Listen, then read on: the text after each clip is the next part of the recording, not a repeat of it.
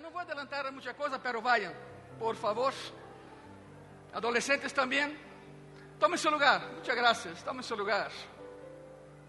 Tomen su lugar. Que bueno é servir a um Deus vivo. Quantos dizem amém a isso? É maravilhoso. É maravilhoso. ¿Sabem algo? Tome seu lugar, tome seu lugar.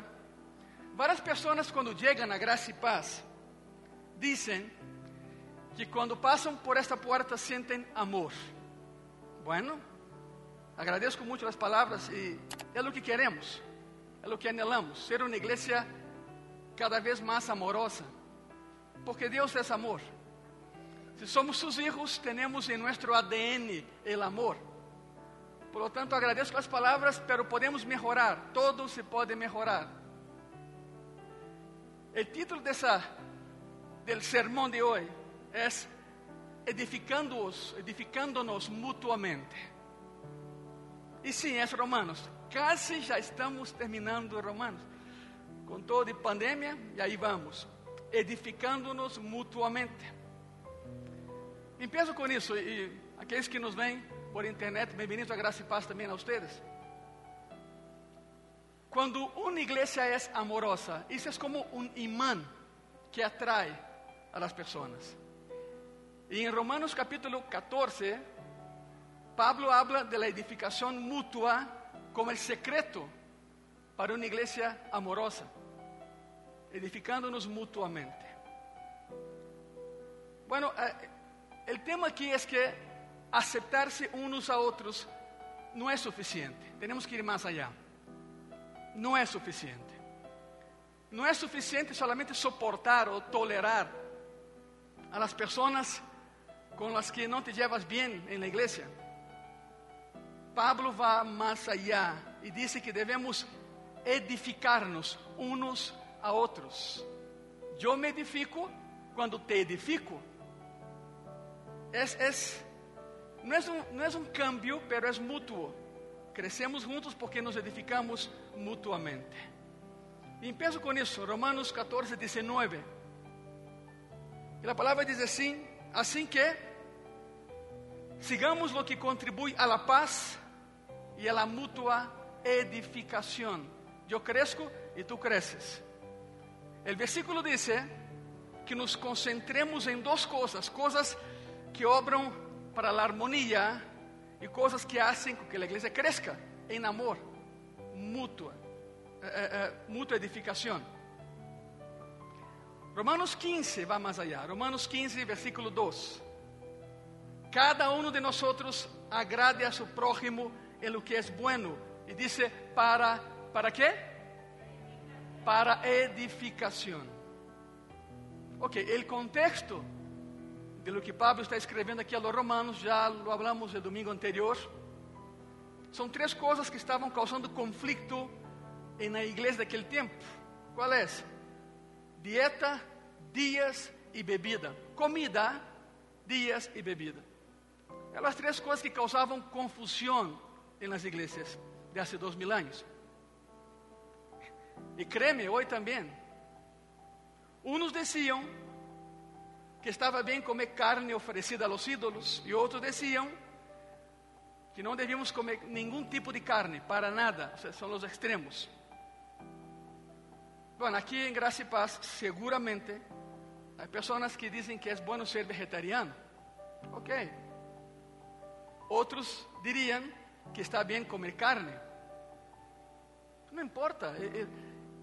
Isso pode ser um aspecto de discussão. Mas escute isso: ser cristiano não consiste em lo que comes ou lo que não comes. Isso não te marca, isso não te, não te, não te dá um rótulo de cristiano. Isso não te dá a identidade. Ser cristiano vai mais allá de lo que comes ou deixas de comer. E logo Pablo disse que havia discussão por los dias, essa foi a comida, mas também havia discussão por los dias. Eh, pastor, como que por los dias? A questão tinha que ver com o dia correto para adorar a Jeová.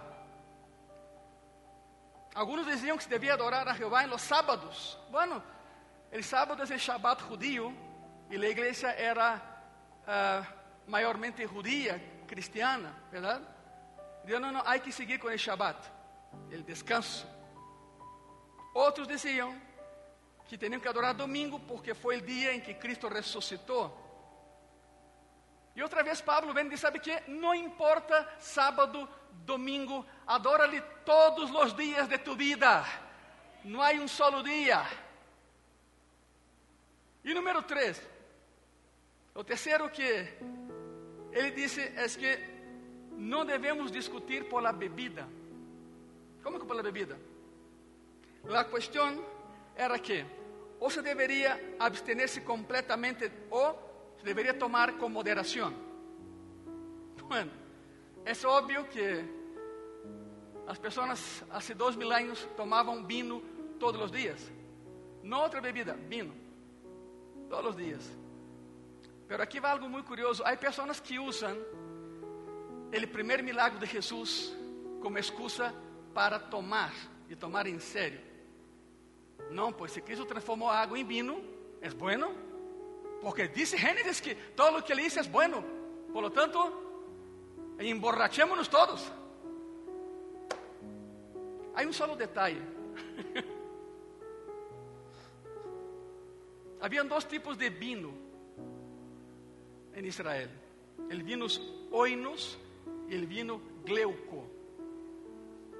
¿Cuál es la diferencia, pastor? Bueno, el vino oinos era el vino fermentado y alcoholizado. E vinho gleuco era como jarabe de uva super concentrado. Sem adia água e voilá, tens jugo de uva de la mejor qualidade. Jugo de uva. Segundo a lei judia, em la presença de um rabino, nadie pode tomar el vino alcoholizado. Tem que ser de gleuco. O jarabe de uva muito concentrado. Tão concentrado que quase lo cortas com um cuchillo.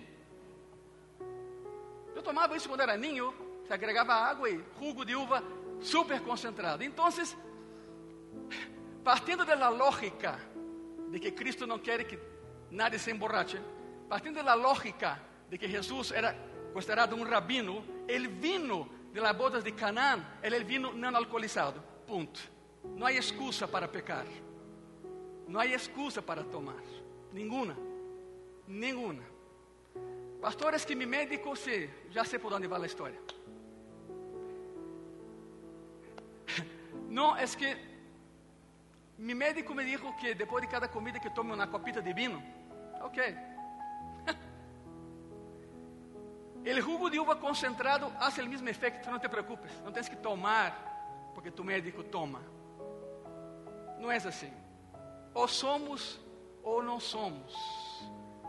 Entonces dejemos de tonterías, dejemos de, de discusiones fatuas y necias que no llevan nada. Simplemente el cristiano no toma de ninguna manera.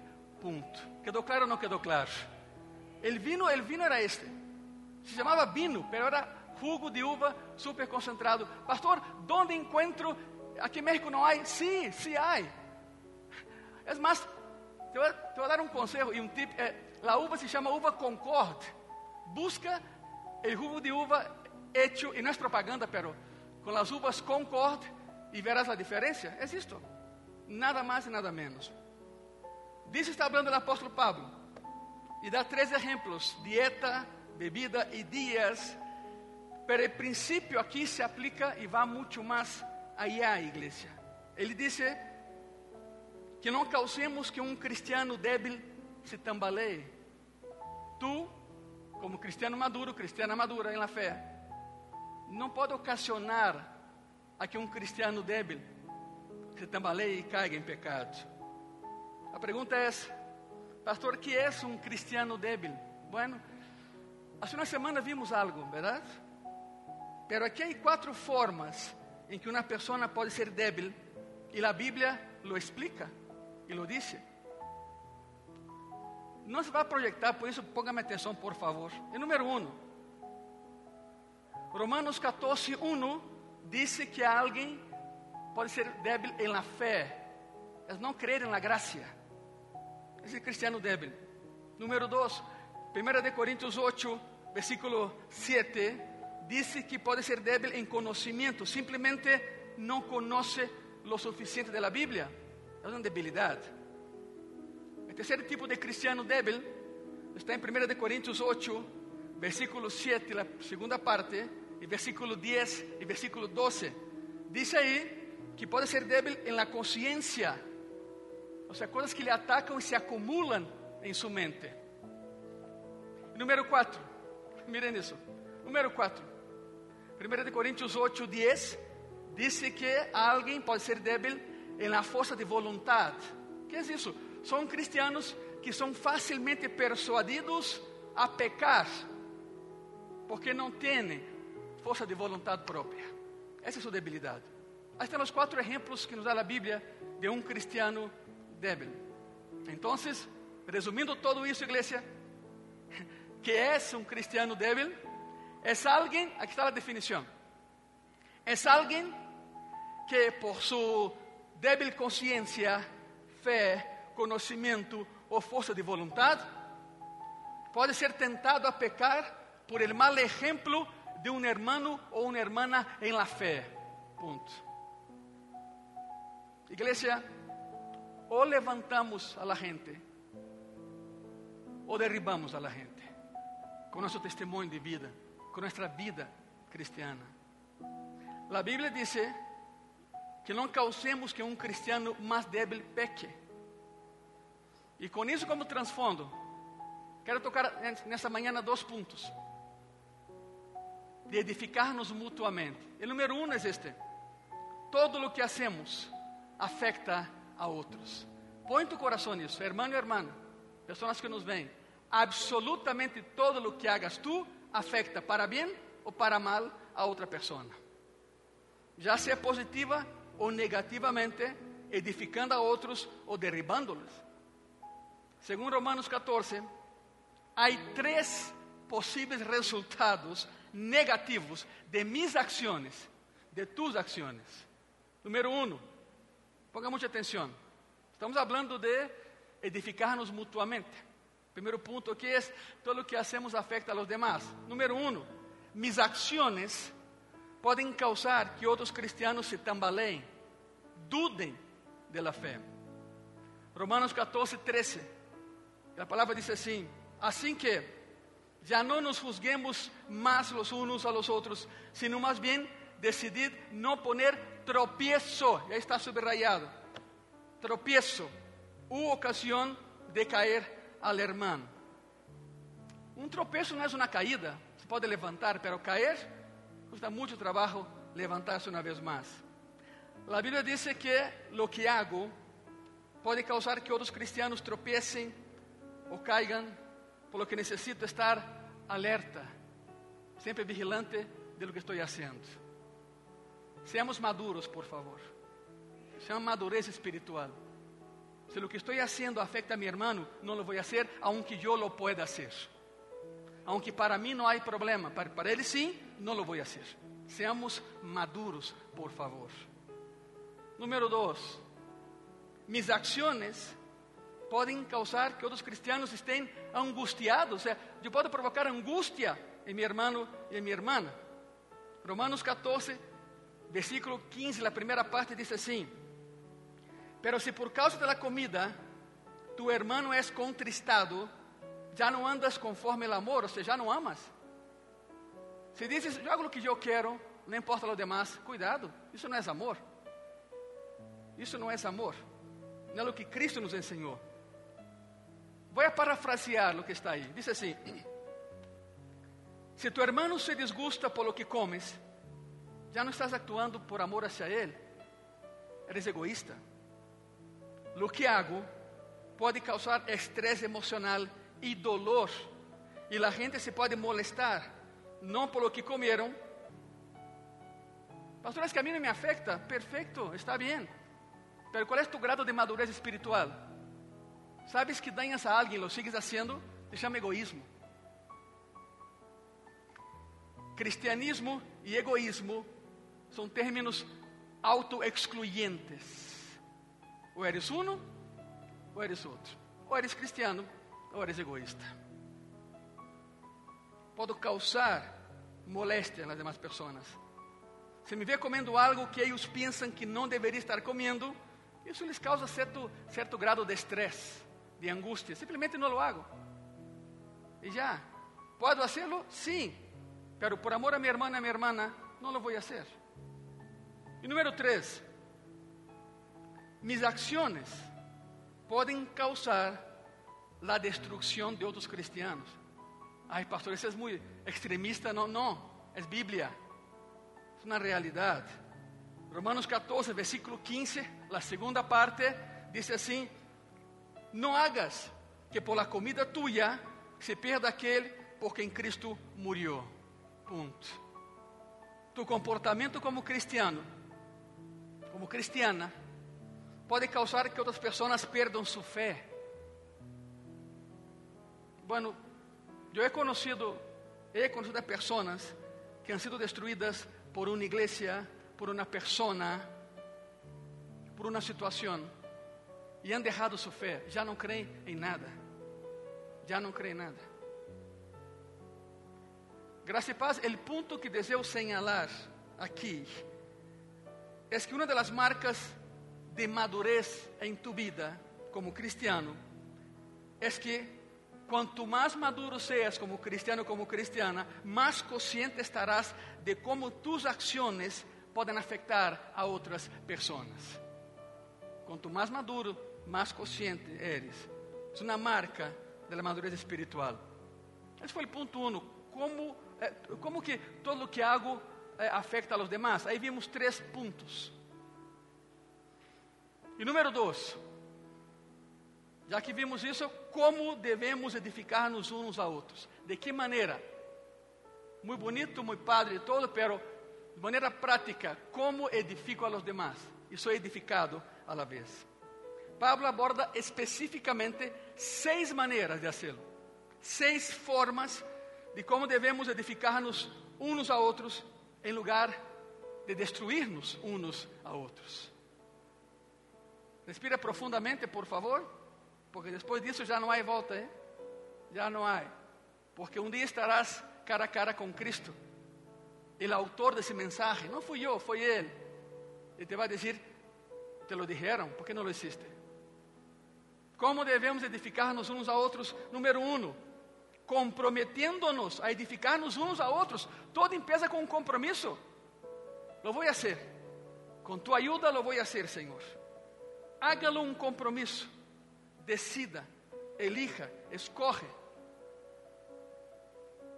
Algo como, ok, desde ese día lo pondré como una meta edificar a los que están a mi alrededor. No sé cómo lo voy a hacer, pero Señor, tú me vas a ayudar y Él te va a ayudar.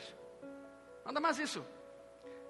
¿Te imaginas si tan solo 10 de ustedes, a partir de hoy, deciden enviar mensajes amables a los hermanos de la iglesia? É uma maravilha, todo cambia. 10 hace a diferença. 50, nem se diga. 150, já te imaginas lá a explosão que vai ser. Decide ser amável. Decide enviar mensagens de amor a tu hermano, a tu hermana. Hágalo uma meta. Edifíquense. E na Bíblia há algo, há alguém que, bom, naquela época não havia WhatsApp, pero eu estou seguro que se houvesse WhatsApp há dois mil anos, Bernabé seria o primeiro. Bernabé, hijo de consolação, amigo de Saulo de Tarso, Pablo, o apóstolo Pablo. Não sabemos por que tinha esse nome Bernabé, pero tem que ver com seu caráter, era, era consolador. Buscou a Pablo quando nadie lo queria. Lo edificou e se edificou com ele. Portanto, Bernabé seria o primeiro aí nas listas de, de, de sociais confortando y consolando a todos los demás. La pregunta es, ¿no te gustaría ser recordado como alguien que consolaba a los demás? Bueno, no quiero adelantarme mucho, pero un día ya no estaremos aquí. ¿Qué dirán de ti? ¿Cuál será tu legado? ¿Qué dirán de ti cuando tú no estés? ¿Qué dirán de ti? Yo no sé tú, para mí me gustaría que alguien dijera, no, es que Pastor Ângelo consolaba. Não sou Bernabé, sou Ângelo, pero quisiera ser recordado como alguém que consolava. Sabe que a igreja, a vida é muito dura. A vida é muito dura. y ya hay suficientes personas en el mundo desanimando a los demás. No seas una de ellas, por favor. No seas una de ellas. En lugar de criticar a las personas con las que no estás de acuerdo, ora por ellas, anímelas, sé de consolación, no de destrucción. En esa situación, para consolar, hay tantos cristianos fuertes quanto cristianos débiles y ambos grupos necesitan crecer. ¿Crecer en qué? Ok, el cristiano fuerte necesita crecer en el amor de Dios y el cristiano débil tiene que crecer en el conocimiento de la gracia de Dios. Ambos grupos no escapan, tienen que crecer. Número dos, ¿cómo hago? Quiero edificar mutuamente a mí, a mi hermano y todos, pero ¿cómo debemos edificarnos unos a otros? Punto dos, reconociendo el valor de cada persona. Cristo murió por ti, ¿quieres más? Assim de grande eres. Esse é tu valor, reconhecendo o valor de cada pessoa. Romanos 14, outra vez, versículo 15, a segunda parte. Não hagas que por la comida tuya se perda aquele por quem Cristo murió. Significa não destruyas a tu hermano por lo que come ou deixa de comer, porque Cristo murió por ele também. Tem um valor intrínseco. Podem ser desagradables, inmaduros, pero Cristo murió por ellos. Que no se te olvide jamás. Número 3. Manteniendo nuestro enfoque, iglesia, en lo que realmente es importante. Número 3. Mantén tu enfoque en lo que realmente importa. Romanos 14, versículo 16 al 18. En la palabra dice así. Não seas, pois, vituperado vuestro bien, porque o reino de Deus não é comida ni bebida, sino justicia, paz e gozo en el Espírito Santo. Porque el que en esto sirve a Cristo agrada a Dios y es aprobado por los hombres. Significa que tú no seas de vergüenza para el Evangelio. Que no te rechacen por lo que, por lo que haces, lo que piensas.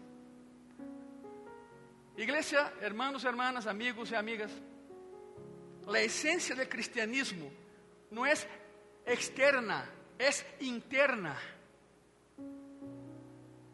Podemos soportar muchas cosas, muchos defectos externos, cuando nos enfocamos en lo que importa, las cosas internas son las que importan. Te daré un ejemplo muy, pero muy claro. En 1917 tuvo lugar en Rusia la revolución bolchevique.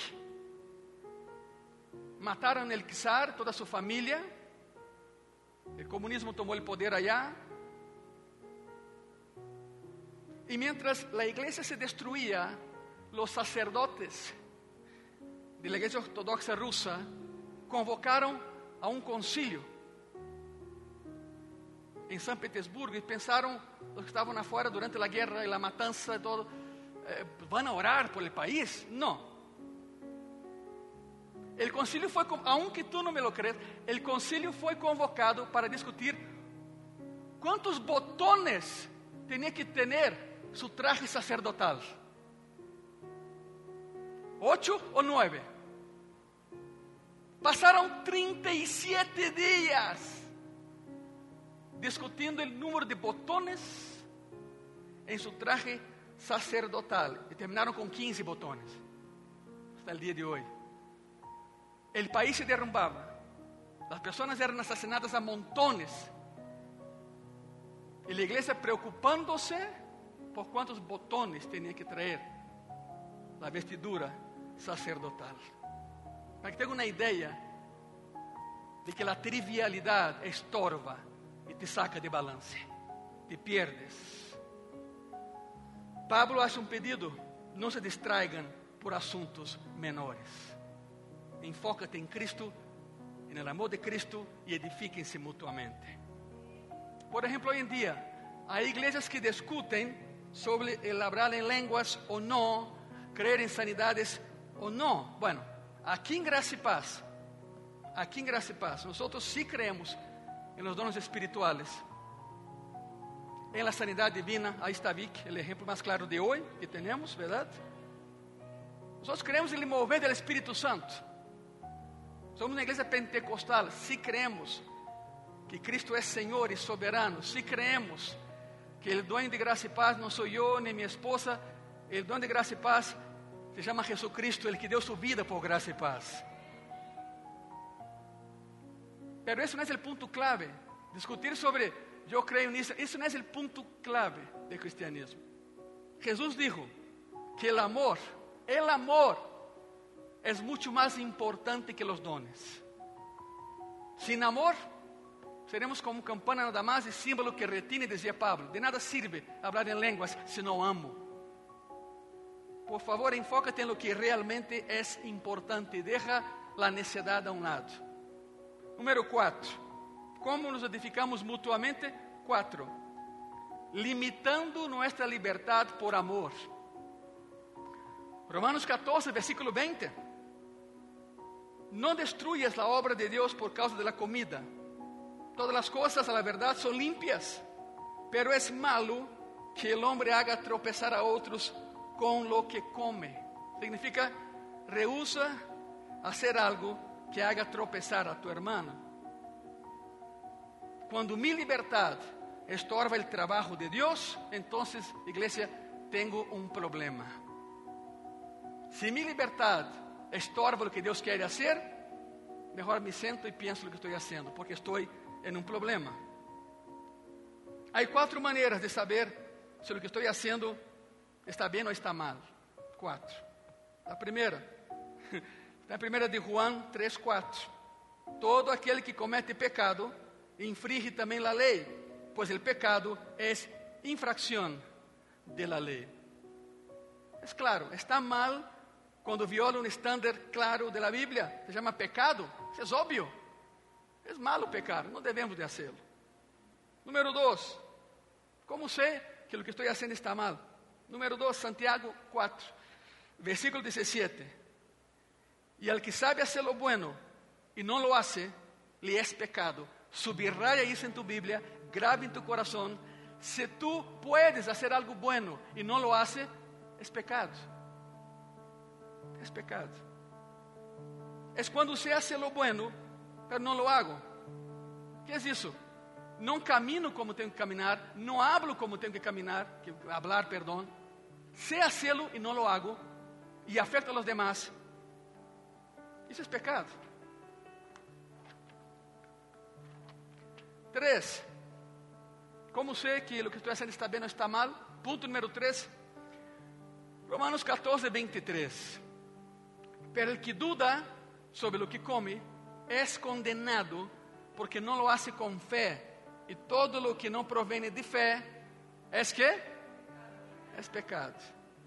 É muito sencillo. Quando não estou seguro se algo é correto e lo hago de todas formas, é pecado. Se não lo puedes hacer em fé, igreja, melhor não lo hagas. Não lo hagas. Quando há dúvida, não lo hagas. Se tens dúvida acerca de alguma atividade, de ver certa película, de ir a algum lugar, se há dúvida, não lo hagas. Não lo hagas, melhor não lo hagas. En la aviación hay un término. Cuando el piloto se acerca a la pista y no está seguro de hacer un buen aterrizaje. A ver, pastor, ¿qué es un buen aterrizaje sin muertos? Hablando directamente. Si el piloto duda del aterrizaje, tres puntos. ¿Cuáles son los tres puntos? Viene el avión, los dos, tres, y va. Es esto.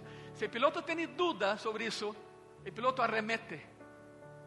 Arremete. Jala, pisa los dos, vas a sentir, si estás atrás como un pasajero, vas a sentir como si prendiera un cohete en tu espalda, pero mejor.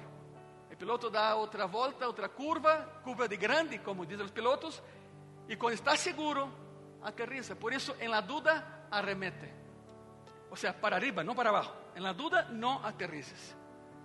Si tienes dudas sobre lo que vas a hacer, mejor no lo hagas. No lo hagas. Número 4. Como sé que lo que estoy haciendo está bien o está mal, ¿ok? Primera de Corintios capítulo 8, de versículo 9 al 13. Pero mirad que esta libertad vuestra no venga a ser tropezadero para los débiles. Porque si alguno te ve a ti, que tienes conocimiento, sentado a la mesa en un lugar de ídolos, la conciencia de aquel que es débil no será estimulada a comer de lo sacrificado a los ídolos también. Y por el conocimiento tuyo se perderá el hermano débil porque en Cristo murió. De esta manera, pues, pecando contra los hermanos e hiriendo su débil conciencia, contra Cristo pecáis. Por lo cual, si la comida le es a mi hermano ocasión de caer, no comeré carne jamás para não poner tropeço a mi hermano. Assim de extremo é isso. Quando provoco que um cristiano tropece, incluso se, se minha ação é boa, mas está mal. Incluso se minhas ações são válidas, então mis ações estão equivocadas. Tenho que detener-me e pensar em que estou fazendo. Quizá a ti não te afecte, pero a ele ou a ela, se ele está afetando. Por amor, não lo deve de hacerlo. Muito sencillo. Os que tuvimos ninhos pequenos, e os que temos ninhos pequenos em casa, os que têm ninhos pequenos em casa, o primeiro que hacemos é colocamos seguro, seguros em todo, não? Seguros em las portas, em onde seja. Compramos umas gomitas e colocamos aqui na esquinita das mesas e alguém diz: ¿Acaso crees que tu hijo vai cercar e vai ser assim? Eu não sei. Por la duda, melhor pongo. Quando era pequeno, minha mamãe me colocava casco e rodilheiras de voleibol. Aí fotos. Não, não, não, não, te la vou ensinar nenhuma, não, não me pidas, não. Eu, eu não las tenho, las minha irmã. Eu jogando com um carrito, pero com casco e rodilheiras, porque me pegava cada rato. Todavia, pero já não tanto. Já não tanto. Ok, colocar, transformar tu casa em um bunker à prova de ninhos. Causa certa moléstia? Sim, pero é necessário. ¿Por que lo haces? Por amor. Quizá para ti seja molesto dejar de comer o que estás comendo, pero lo haces por amor a tu hermana. É o mesmo, é um ninho na fé. Tu eres, tu eres maduro, vas crescendo, ele vai começando. Eres maduro e lo haces por amor. Regressemos a los puntos. Como edificarnos. Número 5. Não forçar minha opinião em outros. Significa que não podes obrigar que os demás pensem como tu. Não é possível. Não forçar minha opinião em outros. Disfrute de tu liberdade, pero não te jactes de ella. Aí va. Aqui está o problema. Eres livre, que bueno. Disfruta tu liberdade, pero não te llenes de vanagloria por la liberdade que Cristo te ha dado. Não é assim. Disfruta tu liberdade, pero disfruta de ella em tu intimidade com Deus. Não la ostente. Seja considerado. Posso praticar minha liberdade? Sim, sí, pero sem desfilarla, para que todos vejam, mira lo libre que sou. Não lo hagas. Não lo hagas. E número 6, e último ponto. Vivendo por fé vivendo por fé. Aclaro, vivir por fé não é cruzar os braços, sentar, dizer, Senhor, dá-me de comer. Nunca vai suceder. Isso não é fé, isso é tonteria. Eu sempre uso o exemplo de los pájaros. A palavra diz: mira los pájaros com hermoso som. E sin embargo não trabalham, pero sin embargo o Senhor les dá, les provee. Bueno, é uma maneira de ver a situação, mas eu nunca he visto a um pajarito trepado em uma rama, com o piquito aberto, esperando que o maná caiga do cielo todavía. Nunca he visto, não sei tu. O pájaro sale todas as manhãs porque sabe que seu Criador proverá, pero sale a buscar alimento. Viver por fé não é sentar-se, cruzar os braços e a esposa, meu amor, que vamos a comer hoje? Deus proverá. Aham, e Deus provê o trabalho e o dinheiro para que possas comer, é muito diferente. Muito diferente. Meu amor, casémonos, ok, pero eu não trabalho nem tu. ¿De que vamos a viver? De fé. Que bonito.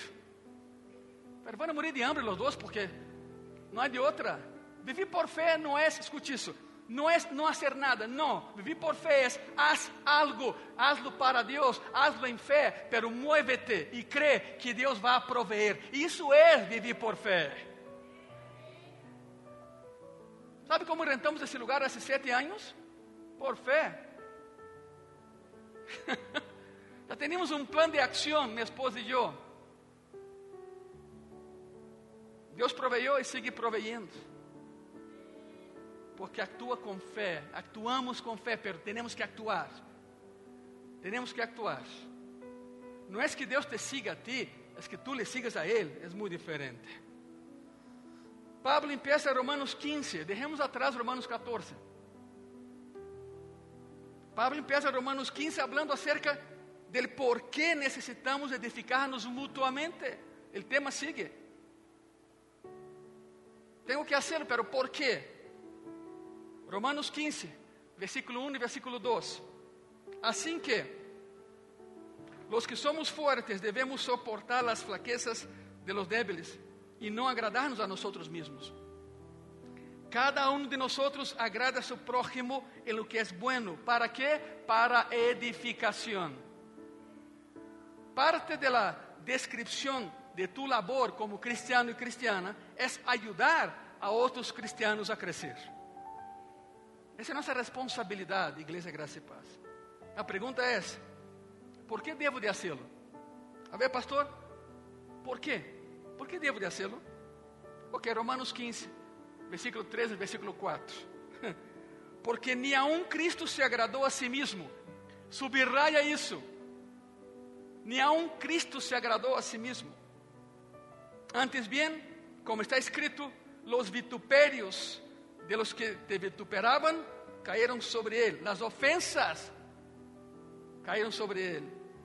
Porque las cosas que se escribieron antes para nuestra enseñanza se escribieron a fin de que por la paciencia y la consolación de las escrituras tengamos que iglesia esperanza y la esperanza tiene nombre y su nombre es Jesucristo, nuestra esperanza viva.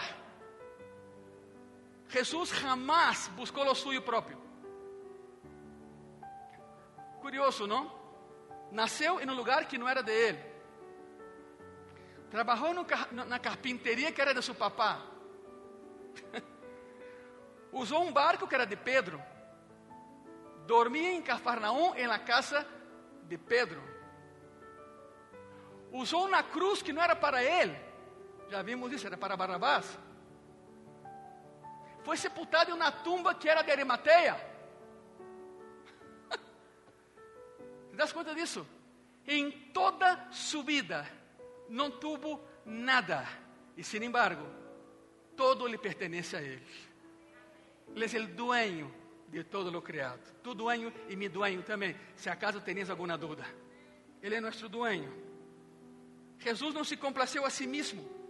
Se queres ser como Cristo, hermano e hermana, necessitas aprender a complacer a outras pessoas, não sendo egoísta. Qual é o resultado? de motivarnos, exhortarnos unos a otros. Bueno, seguimos con Romanos 15, Romanos 15, versículo 5 y versículo 6.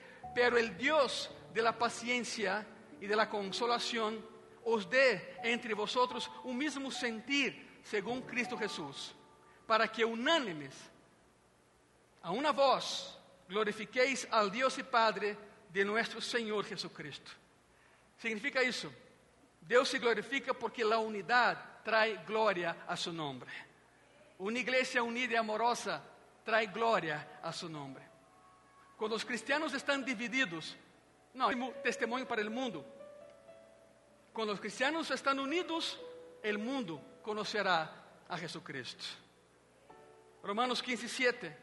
Portanto, recebid los unos a los otros, como também Cristo lo recibió para a glória de Deus. Última pergunta. Então, quais são as características de uma igreja unida? São quatro. Em um solo versículo. Quatro. Romanos 15, versículo 13. Ponga muita atenção. Y el Dios de esperanza os llene de todo gozo y paz en el creer, para que abundéis en esperanza por el poder del Espíritu Santo. ¿Cuáles son las marcas de una iglesia amorosa? Gozo, paz, esperanza y poder del Espíritu Santo de Dios. Essa é a classe de igreja que, que, que graça e paz quer dizer. Não uma igreja perfeita, porque não há, mas uma igreja saludável. Isso é o que queremos ser em graça e paz. Pero, por lo tanto, temos que edificar-nos uns a los demás. Se ponem de pé nesta hermosa tarde, por favor. Os niños vão regressando de, sus, de su fiesta, mira. Aí estão. Não há excusa para não fazê-lo. Temos que edificar-nos mutuamente. É a única maneira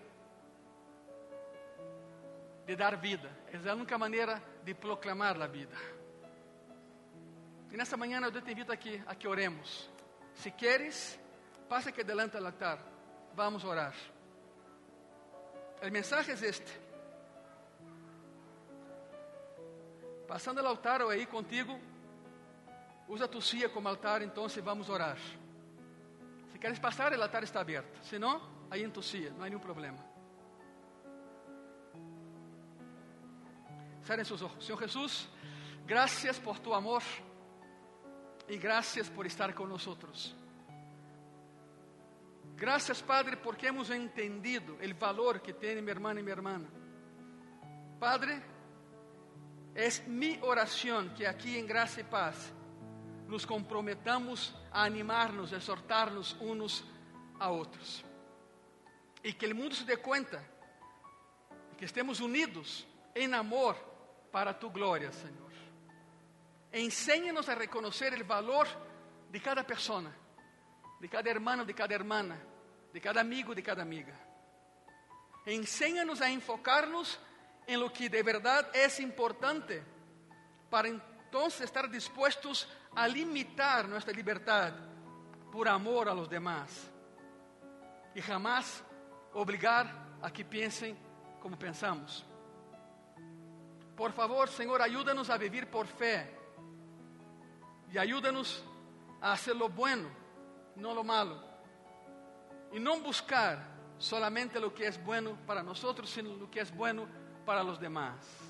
Ajuda-nos, Senhor, a amar de maneira comprometida com tu amor. Ajuda-nos, Senhor, a edificar-nos mutuamente, a apoiar, a levantar, não a enjuiciar e derribar.